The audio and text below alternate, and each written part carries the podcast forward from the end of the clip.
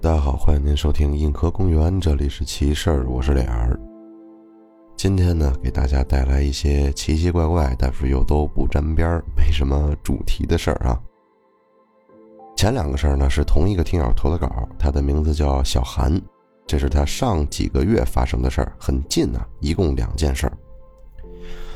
第一件事呢是他高中发生了一件事儿，发生的时间不长，但是感觉很深刻。是当时的期末考试啊，那会儿的星期在一月份，一月份大家也都知道什么原因啊？大部分的学校已经取消了期末考试，只有公立的高中还没有取消。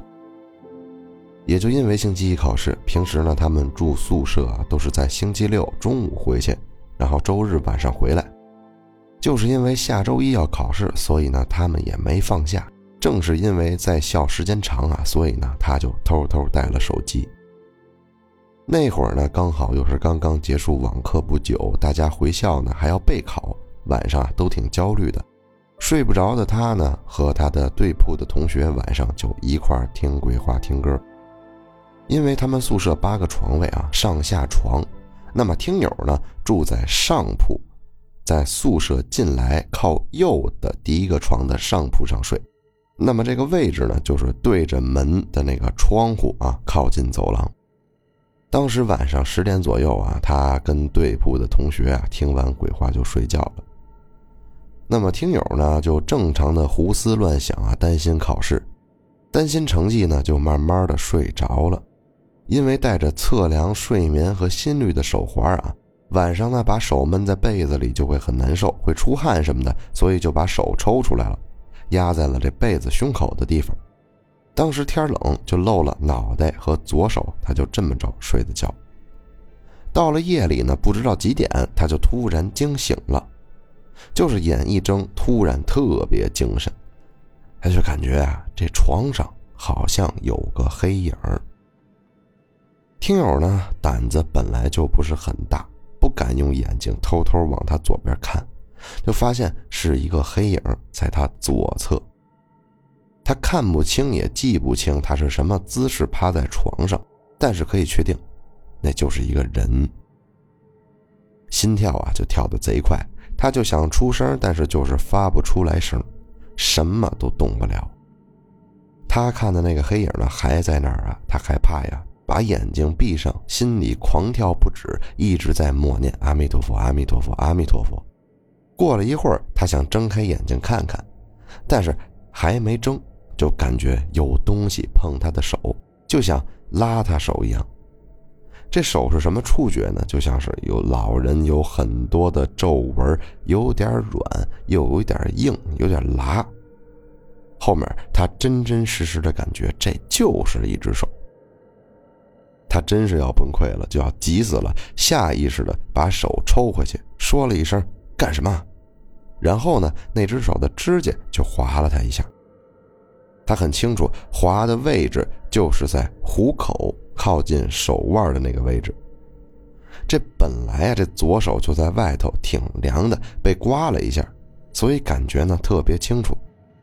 他就把手抽回被子，发现哦能动了，黑影也没了。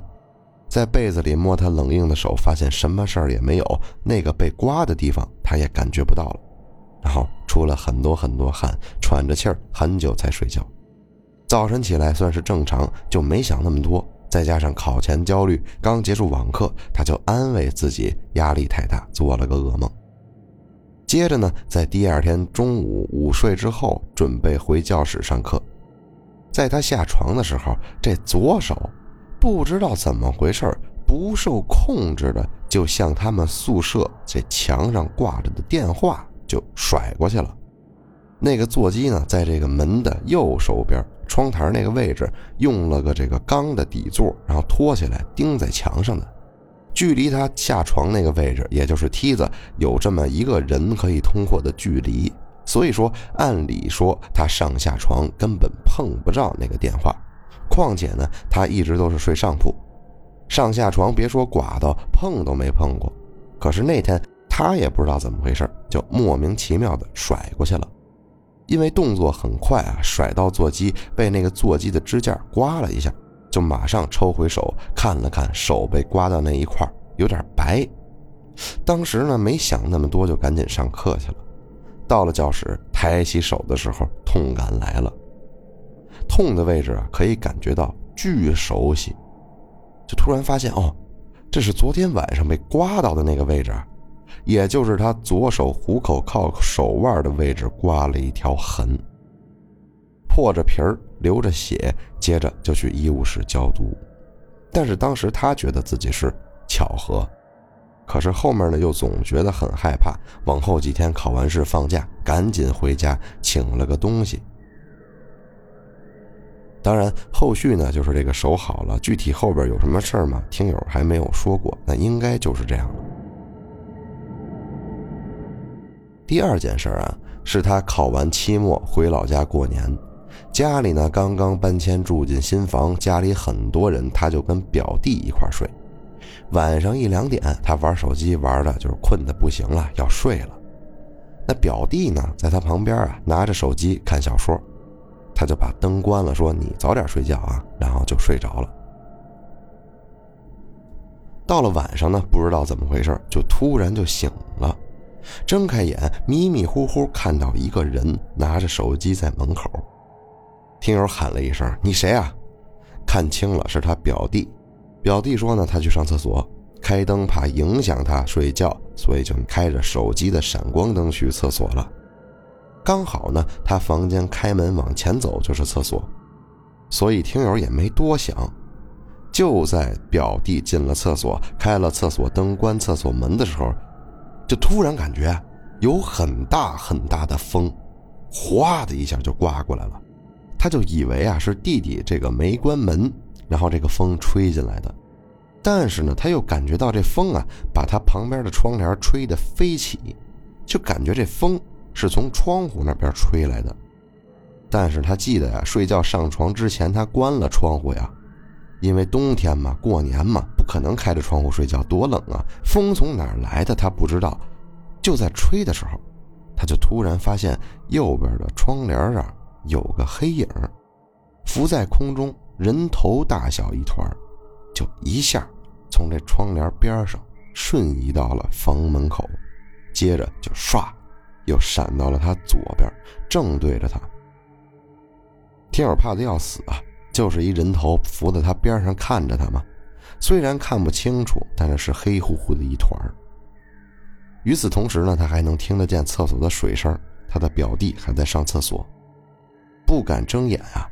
经历了学校那件事之后，晚上睡觉就不敢戴手环类似的东西了，所以双手都在被子里，被压了，什么都动不了，除了眼睛还能动。接着呢，他就听见了哗冲水声，睁开眼发现黑影还在。就几乎贴到他脸对脸了，他只能瞬间把眼睛闭上，心跳狂跳。表弟还没出来，过了一会儿，他就听见了这又一次的冲水声和开门声，他就瞬间能动了，风也没了。睁开眼，他表弟刚从厕所出来，拿着手机，那个黑影也不见了。他把手从被窝抽出来，第一想法就是要去和父母睡。拿着颤抖的手捧着手机，跟他母亲发消息，母亲没回，应该是睡了。后来呢，表弟也回来了，上了床，他平复了一下心情。为了确定之前呀他是没在做梦的，所以问了问这个表弟说：“你是不是刚才开着手机灯去的厕所啊？”表弟说是。听友又问他有没有听到我叫你啊？表弟说呢：“你不是问过我吗？”确定不是做梦之后，他把刚刚的事儿讲给了表弟听。他听后愣了一会儿，说：“哎，你可能是太累了，别多想。”后面呢，他又把这件事儿跟他的姐姐什么的说了，他们都说这个应该是梦，甚至后面还发了关于解梦的视频给他。但是以后也没发生过这个事儿了。他说是真的挺奇怪。哎呀，这个事儿给我的感觉就是有点魔幻了啊，属于是。好家伙，这东西不是跟那个在日本、在东南亚、在咱们古籍里都出现过那种什么飞头蛮这种东西？哎，可能听友你就是太累了，可能是看错了，别太在意。这种事儿吧，尤其是梦，你看之前他你说是鬼压床，我感觉就好像是太累了、太紧张了。然后呢，在梦里发生的事儿，可能是这么一个反应，在你现实也遇着了，就只能说什么呢？只能说是咱们呀。压力别给自己那么大，别老疑神疑鬼，正常去睡觉。还有，早睡觉。您只要是晚上十点半睡觉，你就不可能遇见这种事儿，知道吗？刚才咱们说的这是黑影的事儿啊，再说一个跟黑影有关的事儿，是听友的母亲跟外婆聊天的时候说了，在他们老家农村里嘛，说是有个男的四十多岁，平时呢就喜欢打打麻将、打打牌。某天呢，这男的就跟平时一样去打麻将，一直打到凌晨一点左右，就一直输钱嘛，就不想打了，也累了，就想回家了。跟平常一样走着回去，然后呢，走到一座桥上的时候，就感觉后面怎么老有人在大喘气呀？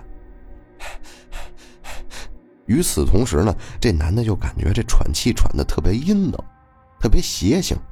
他就回头去看，就看见他后面站着一个三米高的人。好家伙，这大个儿，说黑影和桥上的灯都差不多高了。当时这男的就被吓坏了，撒腿就跑，然后那个黑影就一边跑一边追他。他听说过吗？遇见不干净的东西就要骂嘛，他就往死里骂，边骂就边打打火机。但是这打火机怎么打都打不着，不管怎么打都打不着。他呢就接着一直跑，一直跑，跑到这田边上来了。跑着跑着呢，他就觉得这黑影好像没追他，他就停下来喘口气儿，歇一会儿。结果呢，他回头一看，那个黑影就这么低着头，弯着腰，就这么着看着他。这次他看清了。这个黑影是个男人，但是面部很扭曲，就这么看着他笑，脸对脸，一把就把这男的抱住了，抱得很紧很紧，完全挣脱不开。这男的心想：完了，我操，我是不是要死在这儿了？怎么办啊？就特别大声的喊他父亲的名字。当时他的父亲已经去世了。喊了很多很多句之后，他就真的看到他老爹出现了，一把就把他从那黑影手上拽下来，然后拦着，回头就跟他说：“你快跑，快点跑！”这个时候，这男的就被吓坏了，转头就跑。跑到家以后就累坏了，一屁股坐在家里客厅里头。农村嘛，都是那种平房，都有门槛嘛，说是门神怕脏东西进不来。他这个时候呢，就看见那个黑影就站在这门槛外头。门上有窗户呀，他看见那黑影还在对他笑，就这么一直对着他笑，他就晕过去了。等到五六点钟，他就被他老婆起来上厕所给叫醒了，就问他：“你怎么睡在这儿啊？”然后他也不想让老婆知道这件事儿，怕吓着他，就没跟他说这事儿，就说没事儿。可能是头晕累的什么的，就给敷衍过去了。这个时候呢，他再把打火机拿出来，就可以打着了。后来呢，这件事儿之后过了吧，他们一家就一起搬到城里去了，到现在也没回来过。听友说呢，他们老家那边还挺邪性的，遇见这些事儿的人也不少。嗯，这个事儿告诉大家什么呢？就是少打麻将，还是那句话。早睡觉还是要早睡觉。还好啊，这个男的的父亲的守护灵过来了啊，帮他挡了一下。希望这个男的也是被父亲这么一挽救之后吧，给老父亲烧烧香啊，倒倒酒，喝点下面一件事啊，更奇怪了。他，我觉得他不吓人，但是我无法理解。就像是这个寂静岭的李世界一样，听友说呢，这事儿啊就发生在昨天晚上。他一个认识很久、关系很好的学姐啊，刚结完婚，办了个答谢宴，就邀请他们去。因为那酒楼啊离家比较远，家里人呢怕他出事儿，所以是他老爹开车送他去的。这车呀就停在酒楼的停车场。那么老爹呢就去附近的一个亲戚家啊待着等听友。听友就入席了，开始吃了、喝了、耍上了，少不了喝酒。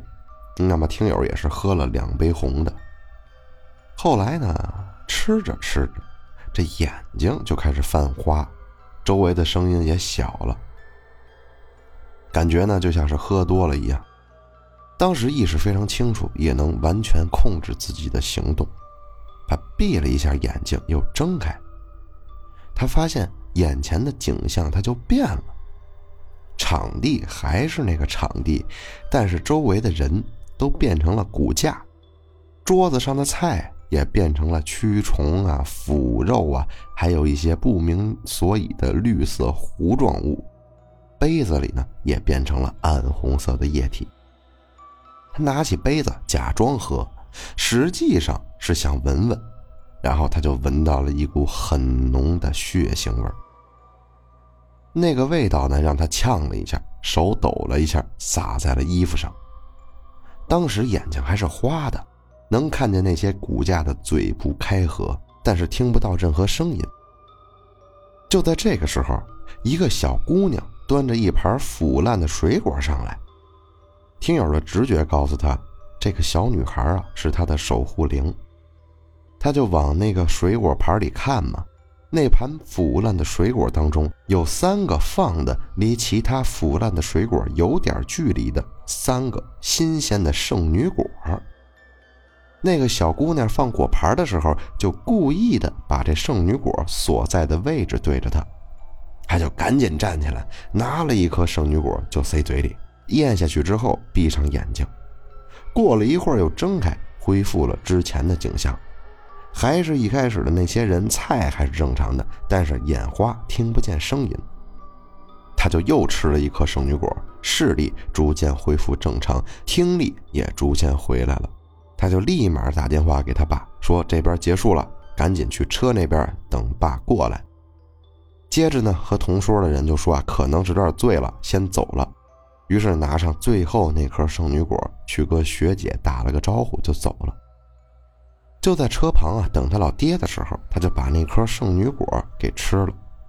一开始呢，有点想吐，这个时候他就以为是他喝多了，看到幻觉。但是父亲见到他的时候，仔细看了一眼衣服，说：“我还以为你把酒洒衣服上了，怎么是血呀？”他穿的是白衣服，所以红色的痕迹特别明显。当时啊，就冷汗就下来了，但是没敢跟老爹说，只能说是流鼻血了。在回家的路上，越来越想吐，拿了个塑料袋就都吐了，把昨天晚上吃的东西全都吐出来，又漱了漱口，就感觉什么都没有了，跟平时一样，啥事儿没有。到家之后呢，他把衣服换下来看了一眼，确实是血，吓得立马拿回去洗了。洗完衣服就打电话给当时在一个同桌吃饭的人。然后呢，就跟这哥们问呢，是走之前呢是个什么状态？那朋友就说他呀，整个突然一下子就呆住了，眼神涣散。过了一会儿，动作僵硬的拿起酒杯，要喝的时候手抖了一下，酒就洒到他衣服上了。动作僵硬的放回酒杯，又愣在那儿，直到果盘上来的时候，突然窜起来，拿了个圣女果塞嘴里，还吓了他一跳。这朋友说，头一次见他喝醉了就呆愣着，还醒酒这么快的。那听友呢，也根本没敢跟他说当时他看到的，聊了些有的没的就挂了。这事儿呢，到这儿也就结束了。挺像咱们古籍里，也特别像咱们以前看《鬼吹灯》里说的那个，呃，莫名其妙到一个地方吃了个饭，然后等他幻觉结束了，发现吃的都是什么癞蛤蟆、虫子这些东西，但是。这事儿吧，它明显又不是幻觉，所以这个事儿我怎么定义，我也不知道，大家感觉吧，嗯。第四件事啊，听友呢从小啊就喜欢去那种奇奇怪怪的地方，就好比说，嗯，走路大路不走，非得走小路，就这种特别淘啊。然后呢，从很小的时候开始啊，就一直在从业写作这方面。现在呢，主要的经济来源也是靠写作代笔，和朋友一块儿成立了一个工作室。小的时候呢，在北京这边啊住了很久，前几年呢寒暑假也都是回北京那儿的家。记得当时啊，因为父亲谈生意，所以他们呢住到了靠近郊外的一个小别墅里面。当时呢也在写一部小说，没灵感了之后啊，就晚上出门转悠。在这别墅的周围围着一圈土路，他就跟那转悠转悠转悠，沿着那条土路一直走，走走走，大概走了一个多小时，也不知道怎么回事路过了一片荒坟。当时他的第一反应，不是快步离开，而是本着好奇心，想着也许逛一逛有灵感，他就往这坟里走了点那儿的坟呢是错综交杂的。但是前面啊有一排石板路，旁边呢竖了四个整齐的坟墓。坟墓的墓志铭呢也特别有意思，他记得当时第一块啊碑上写的是他看不懂的很长很长的一段仿古字。当时他还想拍照翻译，但是不知道为什么怎么拍都拍不清楚。后来想想啊算了，这样呢也不尊重死者，他就准备继续往前走一圈。其实平时他也特别喜欢去这种地方啊，去寻找灵感，因为他觉得这种地方特别容易让人才思泉涌。当时呢，他路过第一座墓碑的时候没什么特别的，但是呢，当他一次路过并排的二三四的墓碑的时候，不知道为什么从第二座开始，就随着他的脚步步伐就咔咔咔裂开了。也没有那么夸张啊，就是二三四墓碑上面随着他的步伐产生了裂痕。当时虽然有些害怕，但是没有立刻走，他还回头看了一眼，又绕回了第一座，就以为是踩到什么东西了。因为墓碑呢年久失修，可能被石块顶到了什么发生了龟裂。但是他仔细找了周围所有地方，并没有这种可能。在那之后啊，他就准备还是绕着那个墓地走一圈，之后沿着土路回到当时居住的地方。当他绕完一整圈之后，觉得没什么可看的了，就走到原路准备返回。但是他发现土路和这个墓地的接口处有重影儿，听到有人在那儿叫他的名字，声音呢像是一个男性青少年。咿咿呀呀的声音，说的什么听不太清，但是能清楚的听到他最后总是会带上听友的名字。当时呢，他手上戴着一玉镯子，这镯子是之前他老爹呀带他去寺庙的时候一个方丈送他的。因为当时看到路口有人影，他就打开了手机的手电筒，正准备往前走的时候，这镯子啪的一声就裂开了。接着，那个声音，那个人声的声音也随之减弱。再后来，就发现路口的重影也消失了。他就沿着那条路快步的往住所走。当回到家之后，身体并没有什么不适，只不过从那以后总是特别倒霉。但是你说倒霉吧，又好像顺利了点儿啊，往往小事磕磕绊绊，大事永远一帆风顺。之前也找人看过，但是没有什么用，也看不出来。后来呢，他跟老爹讲了这个事儿，老爹就带他去找了那个方丈。他记得啊，这方丈怎么说呢？说他去的那个荒坟里啊，有干净的想要被保护，但是也有不干净的想伤害他。那个镯子呢，被他挡了一次灾。虽然说之后可能会倒点小霉，但是也是有失有得。平时的大事上还是会顺利一些。他说这件事呢，他也记不太清了。这些记忆就是他一五一十刻在脑子里的。这个故事呢，我没法评价，因为我觉得好像从事这些文艺方面的啊，多多少少的都跟那常人不一样啊。最后一件事啊，听友说呢，这是其他一个朋友的故事，说这个朋友的父亲是一个小警察。母亲呢，很早就离开他了，一直是听友的朋友和听友的朋友的老爹，还有一只边牧，在北京东城的一个小公寓里一起生活。这警察老爹呢，工作并没有那么惊心动魄，很平淡，但是他很热爱他的工作，哪怕只是帮忙找一些猫猫狗狗，有的时候调解一些大爷大妈。可是呢，一直告诉他，如果多一些这种工作，就证明社会的治安越来越好，世界上的坏人就不会有那么多。可是呢，某天啊，说队里有紧急情况，让他本来呢今天不是晚班，可是他们小队也没几个人，就必须去帮忙。晚上十点多，从家里赶了过去，不知道为什么，就总觉得心里很慌张，没由来的。父亲出去以后啊，他一直等到第二天天亮，可是父亲一直都没有回来。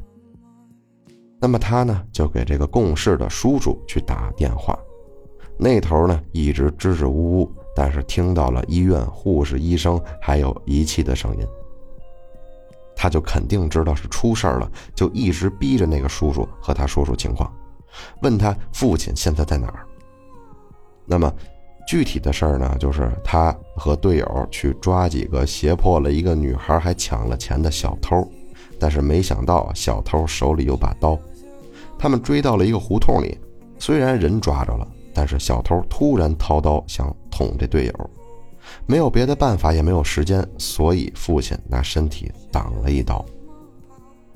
昏迷前一直念叨着说不要告诉闺女，所以一直没有人告诉他。可是等到了医院之后，也只是见到了他最后的一面。处理完后事的第三天，他真的无法接受这么突然的事儿。家里呢，就只剩下一个女孩和他们养的边牧了，很难受。大概晚上十二点多，他一直失眠，很难受，就想出去走一走，买点酒。哎呀，如果这时候父亲还在，他是从来不让他晚上九点以后出门的。而且呢，他家这个公寓啊，在几条错综的胡同路里边，晚上出去的确不是很安全。边牧呢，被他老爹养的习惯很好，不吵不闹，一般十点左右就会睡熟。本来想带着边牧，可是看着他呢趴在沙发上，就想着去商场附近买点酒，应该很快就回来吧，就自己准备出门。那边牧呢，突然跑过来咬他的裤脚。以为他是饿了，就给他在食碗里添了点狗粮，然后直接关门出去了。出去之后啊，他的感觉就是好黑好黑呀。走到一半了，看到有几个好像是喝多的人往他这边走，因为走出去只有这边这一条路，所以听友的朋友只能和他们擦肩而过。可是这帮喝多了的人吧，把他拦着，想掀他裙子。确实真的很害怕，可是他们力气好大，大喊大叫，可是旁边的店铺都关门了，没有人。突然，他就听到了狗叫，回头发现边牧瘸了一条腿，往他这边跑过来了。他们家呢在四楼，只有阳台可以出来，他是跳下来的，所以腿才受了伤。他跑过来咬着他们的腿，这帮子人就转头踢过去踢他。看到了很伤心，这帮大汉松开他以后，女孩想去救这个边牧，他在旁边找到一根棍子去打倒他们，分散注意力以后，边牧呢跑到他旁边，抱起来就赶紧跑去报案。见到父亲的同事之后，交代完毕，他们去抓，然后呢让这姑娘在办公室里休息，他就发现这边牧变得很虚弱。记得当时啊，边牧被踹到了好几次肚子，身上全是血污，还有脏东西。突然间呢，他就发现啊，这边牧的项圈里别着一个父亲的小警徽。女孩明明记得他和其他遗物把这个东西放到了盒子里啊，他就总觉得是父亲来救他了。后来呢，他带边牧去了医院，可是还是没有救过来。他挺后悔的，为什么他这么晚要出门？如果没有出门，是不是结果就不一样？失去了父亲，现在也失去了边牧。我能怎么说呢？就是这个故事应该是假的，但是呢，不管真假，咱们听友里的小女孩们一定一定一定要注意好自己的自身安全，不要大晚上出去溜达，除非有男性朋友。真的真的，听我一句劝，我希望所有听我们节目的朋友们，不管男孩女孩，都平平安安的。这地方还是北京啊，治安相当好的地方了。我无法想象在其他城市治安没有这么好的其他地方会是什么样子。所以大家一定一定保护好自己的安全。好了，这里是奇事儿，我是李儿，咱们下回见了，拜拜。